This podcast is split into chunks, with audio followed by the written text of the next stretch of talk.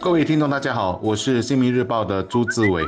大家好，我是联合早报的王彼得。上周开始，防疫措施一步步收紧。早报网的调查，有七成受访者认为收紧是有必要的，超过八成说下来会减少外出。这些数据大致证实了新加坡人的韧性、坚韧的韧和务实态度。也有人说，从这个调查看得出新加坡人的怕输心理。我觉得这也没什么不好，只要别动不动就到超市抢购。食物和厕所纸就好了。调查中有这样问到：哪一项限制对你影响最大？多数人选择了无法堂食，然后顺序排下来是聚会不能超过两个人，居家办公又成为默认模式。剩下的认为呃不允许室内激烈运动的影响最大。我尝试自己选择，发现这些对我来说都还能接受，一个月忍忍就过去了。当然，时间如果拖长，就不敢去想了。调查展开时还没有宣布学生全部得居家学习，否则应该会被很多人认为影响最大吧。特别是对家里孩子还小，自己又必须出门工作的家长。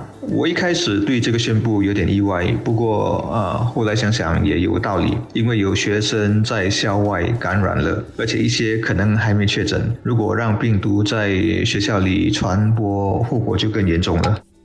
过去的一周算是我国防疫措施收紧的高发期。我们在五月十四日宣布，十六日就进入了新一轮的防疫措施，一直到六月十三日。然后在两天前的星期天晚上，部长也宣布，全国中小学和初级学院的学生都将在明天，也就是十九日开始全面的居家学习。周三还没有到，我星期一使用公共交通时，已经发现人流大大的减少，而小饭中心和咖啡店过去热闹的景象也不在，因为进堂时桌椅都封了起来，只见人龙在排队买食物，还有好像一直都在奔跑的送餐员。我的感觉是因为有了去年的经验，现在再一次收紧措施进堂时，国人的适应能力更高了，所以我对于一项调查的结果并不会感到奇怪，那就是有两千零十七名的受访者当中，高达七十三点三八先认为。新一轮的防疫措施是有必要的，甚至还有十九点五八千的人还觉得这个被许多人列为 CB Light 的防疫措施不够严厉，实行期也应该更长。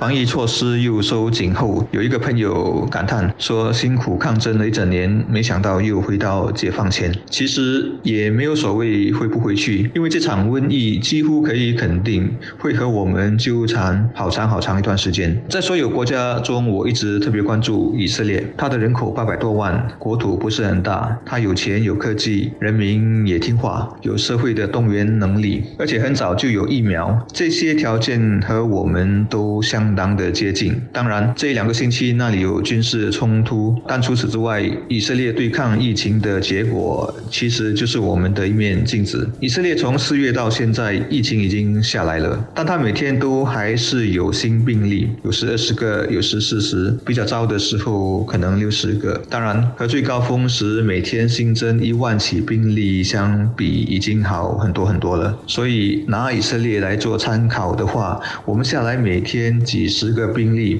也很可能会是常态，这是大家必须有的心理准备。国人能与国家同仇敌忾，一起向新冠病毒宣战，绝对是好事。这一次的大流行病一波接着一波，其实也在教育我们要用科学的角度来看待病毒，并且把它最好的用在防疫的措施上。首先是有越多的人接种疫苗越好，这能防止和减低病毒的感染。已经几乎全国都完成接种的以色列就提供了实际例子。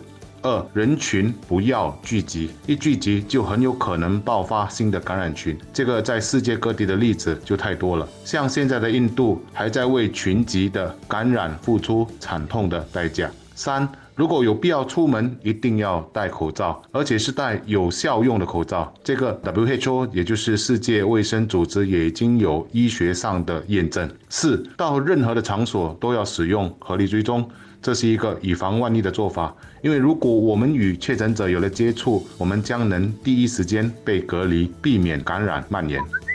疫情没完没了，不管怎么样，如果大家在听这个节目的话，我是很想给两个劝告：一是在这段期间尽量少出门，能不出门就不出门。少出门就意味着减低活动量，减少人际接触，让病毒比较难传播。有超过八成的人在早报调查中说他们会减少外出，但剩下的一成多如果还是喜欢到处跑的话，那还是会有麻烦。二是能打针。就去打针。我们已经知道说打疫苗可以去掉大概九十五八线的软病风险，这个九十五八线的保护率是挺高的。而剩下的五八线，如果真躲不过的话，也可以减轻症状。那天部长还证实了第三个好处，就是打针了就可以减低把病毒传给另一个人的可能性。这个另一个人最可能就是我们家人、还有朋友或同事。所以说，这种疫苗是利人利己。的好事，有好事不做是很奇怪的。但我也必须提出的还有，我们目前所面对的非常有可能是变种病毒的肆虐。根据初步的医学了解，这些病毒的感染能力更强，而且还可能更容易的感染到孩童。也就是说，我们现在处于和病毒的战争和去年还是有所不同的，因为感染性更强以及更易渗入孩童的变种病毒，我们就必须去检讨目前的防疫措施是否足够，需不需要加强，而。需要加强的又是什么？比如说，因为变种病毒的潜伏期可能比较长，我们需不需要拉长隔离的时间？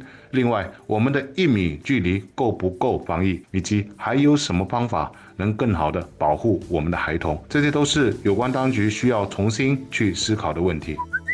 另外，还有一个比较棘手的问题，社交媒体上一直在流传着谣言或者半真半假的信息，比如说打疫苗没有用，又或者说打完疫苗还是会确诊，那为什么还要去打？等等，这些不仅需要当局以更快的速度加以驳斥，我们也希望人们能以更理性的态度看待疫苗，因为世界上数以亿计的人已经打了疫苗，一些已经完成大部分国民接种的国家。现在也能够让国民比较自如地进行社交活动。我觉得我们在面对病毒的肆虐时，需要的是理性大于率性，有团队意识大于自私的想法。在这个艰难时期，在这个社区病例有上升趋势的时候，大家都要有共同的目标，尽量的把病例的数量控制下来。